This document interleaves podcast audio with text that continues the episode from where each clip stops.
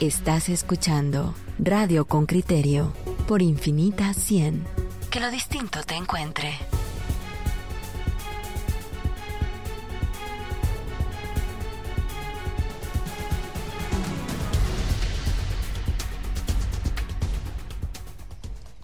Oyentes con criterio, hay, hay un fenómeno que, que alcanza, no voy a decir a la mayoría de personas, porque en términos reales los net centers que funcionan en, en, redes sociales como, como Twitter o como Facebook tienen un alcance relativamente limitado. Pero realmente esos net centers que en El Salvador se les llama troll centers y, o granjas de troles, se les dice en, en Nicaragua, eh, funcionan ya como órganos de, de información. El Ministerio Público actúa y la información la obtenemos, digamos, escueta de parte del Ministerio Público y ampliada de parte del, del Net Center que, que parece actuar en, en conjunto y, y, coordinadamente. Veamos lo que nos dice Henry Bean y luego discutamos con un periodista que se ha dedicado por mucho tiempo a investigar el funcionamiento de los net centers. Él es Luis Azardo, quien se encuentra en, en Alemania. Vamos a la nota. En realidad, Juan Luis, eh, queríamos decirle, presentarle a la audiencia que ha sido un trabajo colectivo. Henry Bean ha locutado esta nota y presentamos lo que se ha reunido a partir de lo que periodistas y editores acá en Con Criterio han observado en esas cuentas, usuarios eh, anónimos que, que eh, pues tienen un patrón clarísimo sobre los casos del Ministerio Público. Reportero con criterio. Los mensajes parecen estar sincronizados y redactados incluso con suficiente conocimiento de casos del Ministerio Público que aún no conocen la luz pública. Se convierten en la avanzada que parece oficial, los Net Center, un grupo de usuarios anónimos en las redes sociales que difunden información reservada o no, antes de que ciertas fiscalías, como la Fiscalía Especial contra la Impunidad, bajo la dirección de Rafael Curruchiche, develen los procesos. Han evolucionado con la realidad política y económica guatemalteca vinculándose a niveles muy profundos con instituciones del Estado. Desde mediados de 2017 hasta la actualidad, se ha desplegado en las redes sociales una campaña organizada contra los actores que lideran y apoyan la lucha contra la corrupción. Así se refería hace tres años a los Net Center Iván Velázquez, excomisionado internacional de Naciones Unidas contra la impunidad en Guatemala y recién nombrado ministro de Defensa en Colombia. El viernes, el usuario de Twitter, arroba guion bajo Bader GT, estuvo entre los primeros en anunciar los operativos y la inminente captura de José Rubén Zamora, director de El Periódico, antes que el MP, y escribió, Halcón caído, se te llegó el día, sicario de la pluma. Desde entonces ha escrito decenas de mensajes sobre el caso. Ayer anotó. Good Job, fiscal Curruchiche, es uno de los mejores operativos realizados por el MP. Este usuario anónimo asegura que la información la obtiene de primera mano de funcionarios del MP. Por ejemplo, dijo, una fuente, pero muy confiable del MP, me contó que ya fue extraída la información del celular de Zamora. Hay mensajes de texto comprometedores en su celular, grabaciones y seguimientos. Mario Castañeda, abogado de Zamora, ha sido aludido por este net center. El abogado dijo que atendería una llamada, pero al cierre de la nota no fue posible Ayer, cuando investigadores de la Policía Nacional Civil visitaron la casa de Erika Aifán, ex jueza de mayor riesgo, el usuario Eriol-GT escribió: Hay un informe de la Dirección de Análisis Criminal, DAC, que tiene cocinada. Este reportero escribió a Aifán, pero al cierre de la nota no respondió. La semana pasada, Bader publicó: Una fuente del OJ me contó que el antejuicio contra Joaquín Quesada López ya se encuentra en la Cámara de Amparos. Quesada López es magistrado de una sala de trabajo y ex esposo del exfiscal general Telmaldana. La cuenta Eriol también publica información supuestamente obtenida por personal del MP, al igual que Guardia Hacienda y arroba net-gua. Todas relacionan información y parecen estar coordinadas. En el informe sobre Net Center, Iván Velázquez además dijo: Los estudios demuestran que un usuario que controle un Net Center, es decir, la cuenta madre, puede tener un crecimiento diario de 5 a 10 usuarios falsos por día lo que resulta en un crecimiento mensual de 150 a 300 seguidores por mes. ¿Cómo? ¿Y para qué funcionan? Un caso ilustrativo es el de Gustavo Alejos, exsecretario privado de Álvaro Colón, cuando en 2019, en un audio obtenido por Concriterio, se escucha una conversación desde la cárcel entre el exfuncionario y una persona no identificada. Se oye cómo Alejos quiere activar un net center para desprestigiar a funcionarios que combaten la corrupción e impunidad en Guatemala, además de Aldana y el exfiscal Sandoval. Planean una campaña negra contra el comisionado Velázquez y el abogado César Rincón. ¿Con qué le pudiéramos encontrar así para hacerlo leña en las redes? Porque si usted se dio cuenta, a Edgar, a Edgar Gutiérrez le hicieron pedazos en las redes y se calmó. Porque este Iván Velázquez tiene un montón de novias también, dice, ¿no? Verse como tanta bola, pero de, no sale hay que que.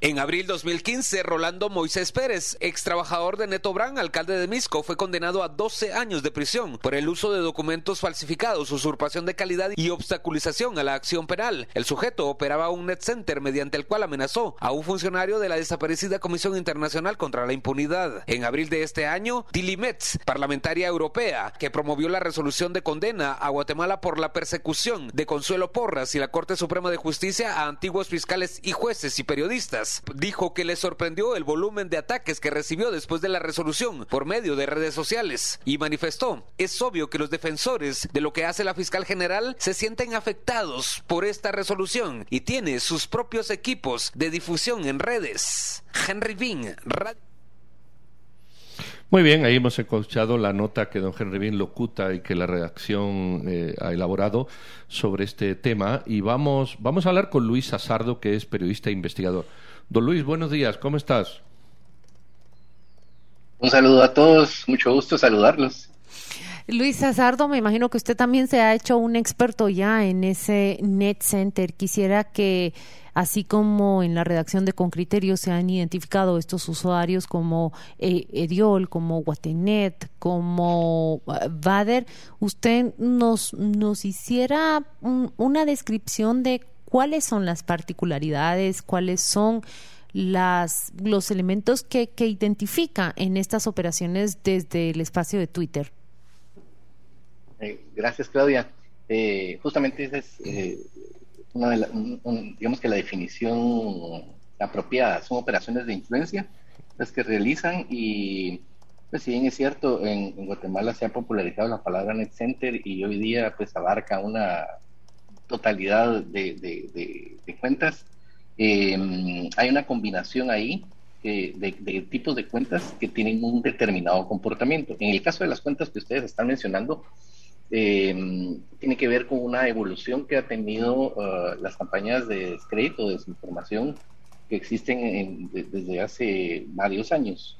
Eh, y me refiero específicamente a que uh, eh, más o menos 2018, entre 2018 y 2020 más o menos, eh, la mayoría de cuentas mm. trolls y pues todo lo que nosotros veíamos en redes sociales eran operadas eh, por gente que era contratada específicamente para ese destino, más otros militantes ideológicos. Hoy día lo que estamos viendo es que, eh, los que manejan estas cuentas desde hace un par de años son eh, gente relacionada al, trabajo legal. O sea, me, refiero que pueden ser abogados o alguien que en algún momento ha estudiado esa carrera. Eh, y lo que se puede identificar claramente es que eh, estas personas están no solo en coordinación, sino que tienen conocimiento previo a que se haga oficial o pública la información de casos que incluso algunos son anunciados como que están en reserva. Eh, entonces ahí es donde uno pues claramente mira que hay un, una línea de comunicación directa entre los operadores de justicia que están a cargo de esos casos con estas eh, entidades, voy a llamar, que eh, se dedican a difundir esta información con un único propósito de intimidación y obviamente eh, eso de alguna forma les podría traer más clientes porque pues yo me atrevería a decir que como les dije antes son abogados y que ofrecen este tipo de servicios donde ellos pueden litigar de, forma física en, un, en un tribunal pero también ofrecen el servicio de litigar en redes y como pues obviamente no lo van a hacer con su nombre, ofrecen, eh, lo, lo, hacen precisamente desde cuentas anónimas. Ahora, hay, hay una... déjame, déjame interrumpirte, Luis. ¿No has pensado que también esos net centers en realidad reflejan eh, adentro del que adentro del Ministerio Público hay corrientes, hay dos específicas que se, que se disputan el poder y que utilizan la información que dominan y que mantienen bajo reserva para, para la mayoría de la población, que la utilizan, digamos, como fuente de poder propio. Por supuesto, es, es, eh, es un, tipo de cambio, llamémoslo así. Eh, es algo que no solo les otorga poder, sino que obviamente les eh, puede generar favores posteriormente. Eh, y eso ocurre no solo desde el Ministerio Público, sino desde otras entidades. Hace, que habrá sido un año y medio más o menos, vimos como otra entidad del sector justicia eh, incluso seguía una de estas cuentas y, e interactuó con esas cuentas. Obviamente después borraron esa, esa interacción, pero todos lo, lo, pudimos apreciar. Entonces, cuando, cuando vemos este tipo de comportamientos, porque ahí es a, donde habría que enfocarse, es, este tipo de comportamientos no solo son nocivos, sino que son eh, eh, una evidencia clara, un indicio claro que todos estamos viendo de cómo existe una cooptación entre eh, organizaciones que, o grupos de poder que contratan a estos abogados, entre comillas, em, y, las entidades del sector justicia que en teoría deberían de proteger la información para que pues obviamente se pueda realizar la justicia como se debe. Eh, eh, Luis, yo sé que es echar leña al fuego, pero aquí hay cuatro oyentes, no uno, que están hablando de lo mismo. Entonces, de eso vamos a hablar, o de eso te quiero preguntar. Eh, ahora hablamos de net center en redes. Mm, y, uno dice, ¿y el peladero no era un net center? ¿O ya nos acostumbramos a eso? Y yo quiero agregar algo más. Hemos visto en comisiones de postulación cómo miembros de la sociedad civil han llegado con recortes de prensa a poner una denuncia, diciendo, no, mire, como la prensa lo ha dicho, aquí pongo una denuncia, sin más sustento que el recorte de la prensa como un elemento suficiente, según quien lo ponía, para que una comisión de postulación cambiara su criterio. Eh, si queremos comparar estas dos prácticas que acabo de decir con las que estamos hablando, y comparto que las que estamos hablando es súper nociva, eh, ¿lo anterior era distinto? Mm, O, es que ahora se evidencia más? ¿O es que nos habíamos acostumbrado a una forma y esto nos impacta porque lo vemos y pensamos que nuestros amigos de las redes también lo leen? ¿O, o cómo, qué lectura le damos? Eh, a ver, ahí hay una, una confluencia de, de, factores que hay que analizar por separado. Una es la evolución propiamente de, las operaciones de influencia que han existido en Guatemala y en el resto de países. Eh, Guatemala es un, tipo sui generis porque eh, en el caso de Estados Unidos y Europa y Medio Oriente, las operaciones de influencia son totalmente distintas. Pero en el caso específicamente de Guatemala, la evolución que viene de los últimos tal vez 12, 13 años, eh, viene principalmente de militantes ideológicos. Entonces, lo que vemos constantemente es que hay una interacción eh, constante de gente que está de acuerdo con lo que se les está diciendo, o sea, porque obviamente es lo que quieren escuchar. Y de eso se han aprovechado algunas agencias digitales que ofrecen servicios para, digamos que apuntalar esas narrativas o esas agendas. De ahí es de donde surge ese, ese nombre Net Center. Entonces, solo para aclarar un poquito ahí lo que mencionaron con respecto al peladero. Eh, al margen de, del tema si es eh, periodístico o eh, no, no, podría ser un net center como tal, porque cuando hablamos de un net center, por definición estamos hablando de una agencia digital que ofrece un servicio pagado para hacer campañas de contraste. Entonces, si, si, vamos ahí, el periódico no es una agencia digital. Entonces, solo ahí, desde ahí ya estamos utilizando mal el término. Y eso es lo que mencionaba antes. Se, se intenta secuestrar ese tipo de términos porque las palabras y las definiciones muchas veces importan.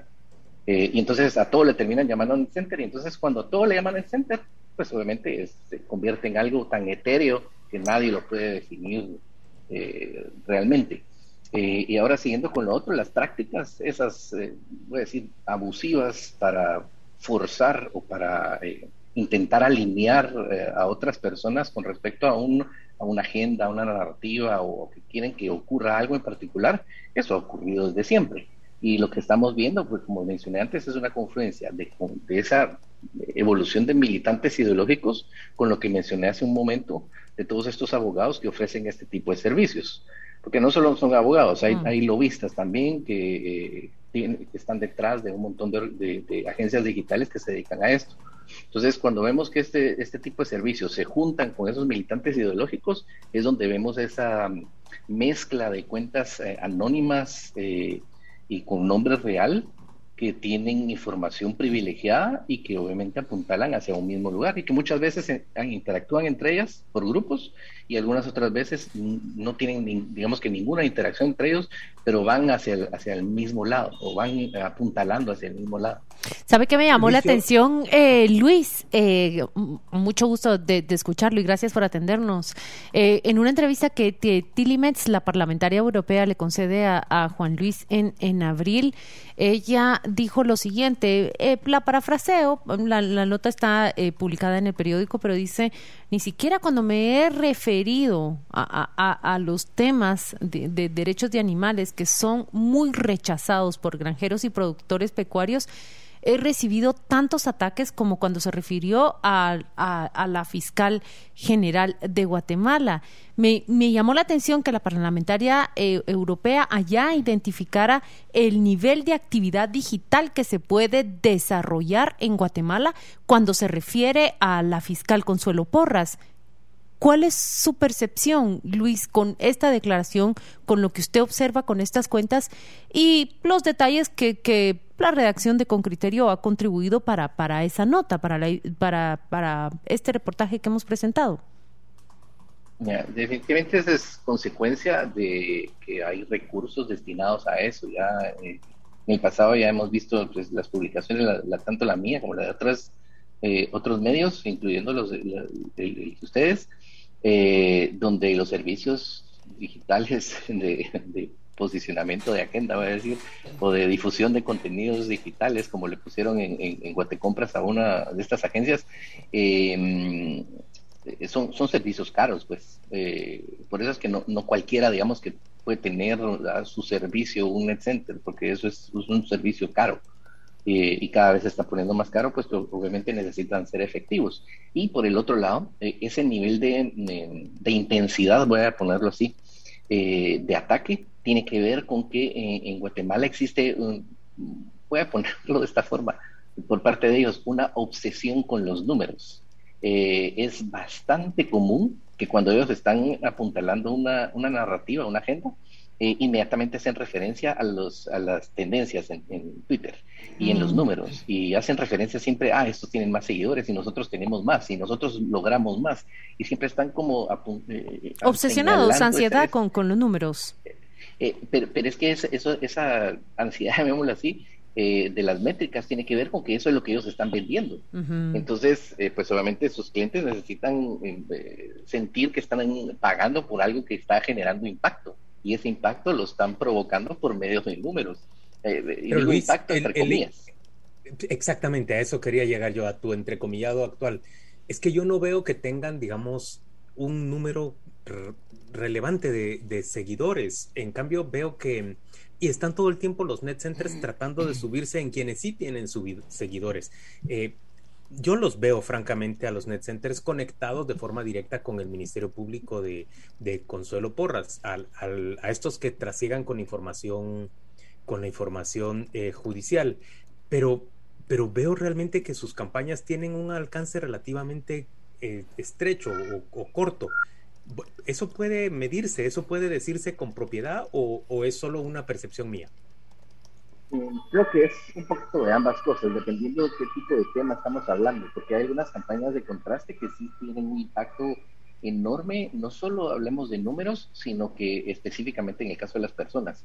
En el reporte que publiqué el año pasado, específicamente ahí menciono, dentro de las consecuencias está el tema de la, de la autocensura por parte de, los periodistas eh, y temas relacionados a la ansiedad y algunas otras situaciones.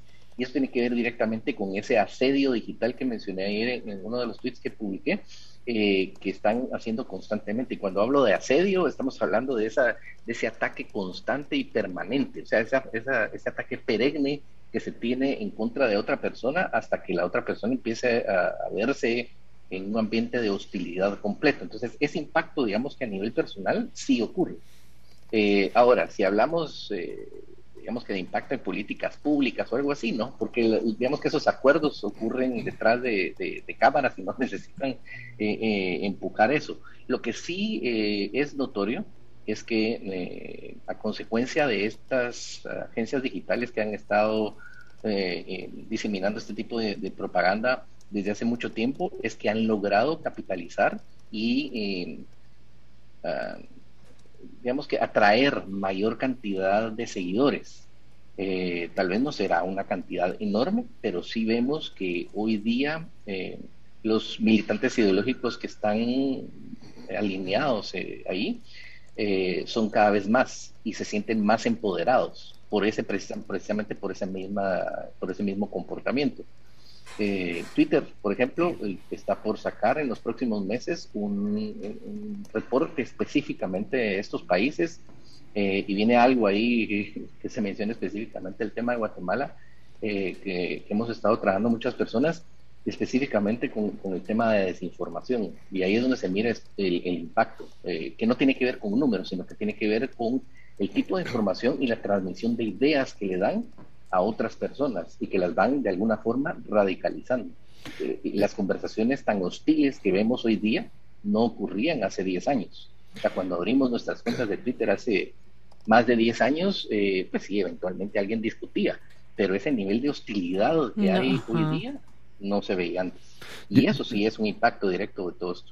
Yo, lo que veo, Luis, que muchas veces sobredimensionamos a los net center, eh, porque claro, los ve uno y uno piensa que los ven todos. Luego hay estudios que, que, como dice Juan Luis, se ve un cierto alcance que no es el que uno asiente. Otra cosa que quiero poner sobre la mesa para que opines es que el concepto net center mm, mm, lo hemos tomado como un tema absolutamente negativo y hay net centers que generan opiniones que sin ser agresivas pretenden generar una opinión o pretenden posicionar un tema o un producto, me da igual. Y pareciera ser que esos net centers, como no son agresivos, no afectan. Y afectan exactamente igual porque lo que hacen es imponer, oponer o difundir una, una opinión publicada porque así interesa. A veces son net center, a veces son consorcios conocidos, pero no importa. Eh, el Net Center lo que hace es establecer una ruta de opinión descalificativa, eh, negativa, contraria, pero, pero eso puede ser positivo o puede ser negativo.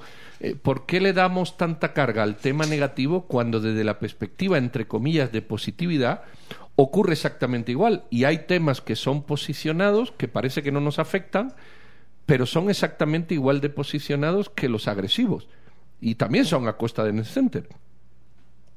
Eh, sí, gracias, pero ah, ahí tal vez lo que habría que separar es eh, específicamente cómo surgió el, término net center.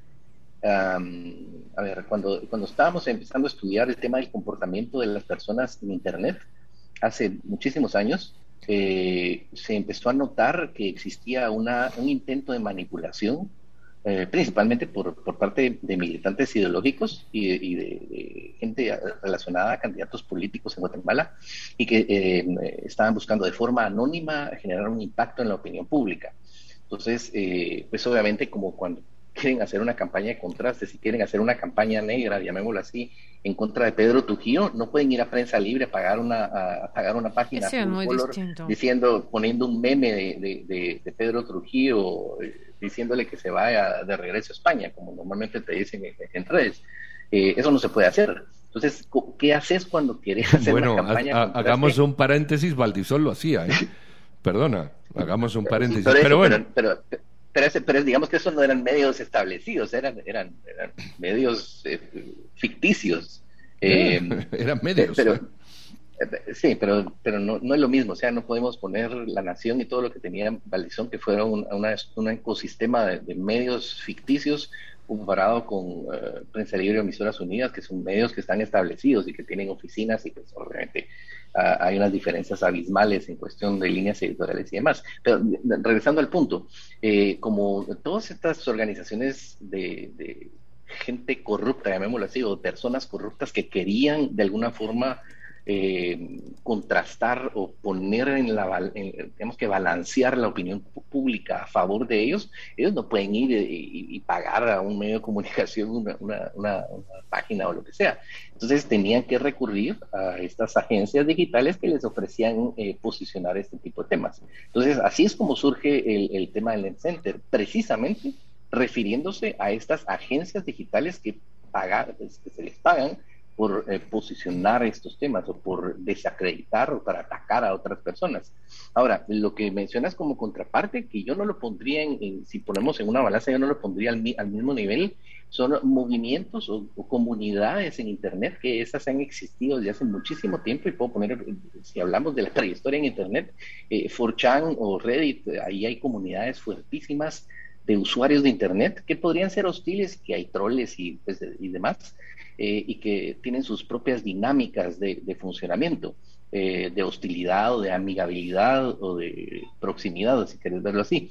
Eh, pero esas comunidades son de gente real que están hablando de un tema en particular y que están obviamente alrededor de ese tópico. Ahora, lo otro es una situación ficticia pagada intentando simular ser una comunidad no podemos ponerlo, digamos que al mismo nivel. Pero ha, hecho un, un, ejercicio de diferenciación. Por ejemplo, no, no se puede comparar eh, eh, los net centers con medios de comunicación porque para empezar, unos son plenamente identificados, tienen autores, eh, han estado establecidos. No se pueden comparar los medios, por ejemplo, de, de mm, Manuel Valdizón porque eran de reciente creación. Empezaron y claramente se identificó la campaña y la agenda política que estaban promoviendo y, y fue de denunciada además en su momento. Lo que dice ahora de las comunidades que surgen espontánea y orgánicamente, vamos a decir, eh, promoviendo comida vegana, tampoco puede ser comparada porque tienen una permanencia en el tiempo,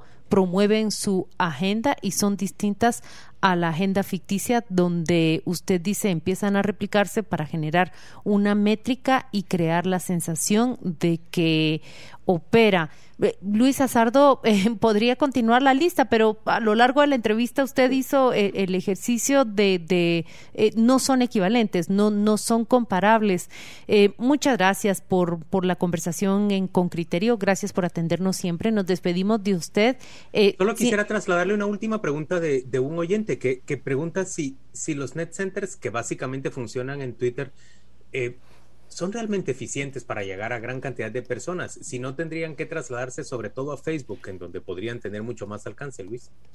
A ver, ahí mencionaron algo importantísimo. Nosotros relacionamos directamente NetCenter con Twitter, pero no tiene necesariamente que ver una cosa con la otra.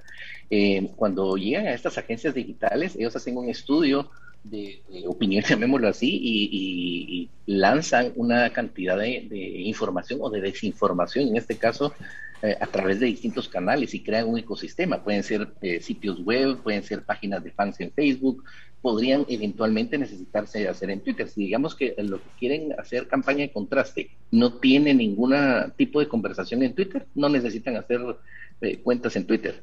Eh, pero sí posiblemente necesitarán crear un sitio web al cual dirigir a la gente para que esa desinformación llegue y puedan rentabilizarlo, por ponernos un ejemplo. Entonces, eh, las agencias digitales, como cualquier cliente, deciden eh, junto con el cliente qué canales van a utilizar y crean un ecosistema, en este caso si son a lo que le llamamos net centers, crean ese ecosistema de medios ficticios o de canales eh, que simulan ser algo orgánico y que en realidad están queriendo engañar a las personas. Y de ahí viene un, término que es el que utilizan las plataformas, que es eh, eh, comportamiento inauténtico coordinado. Entonces se refieren específicamente a todas estas situaciones ficticias que intentan engañar a la persona posando como algo que no son en realidad. Y ahí es donde, donde está ese diferencial. Entonces, cuando vemos en Twitter algunas cuentas, sí, podrían pertenecer o no a un net eh, pero cuando hablamos de un net es algo muchísimo más amplio, que podría incluir hasta podcast, podría incluir sitios web, podría incluir páginas de fans en Facebook, podría incluir cuentas de Twitter, o sea, ahí hay una cantidad enorme de posibilidades. Muy bien, muchas gracias. Soy Luis. Gracias por acompañarnos. Muy informativo, Luis, dice Marta Lidia Oshi, oyente con criterio. Ayuda mucho a entender cómo operan y por qué lo hacen. Muchas gracias, Luis. Nos despedimos de usted. Que tenga un lindo día. Saludos. Feliz día.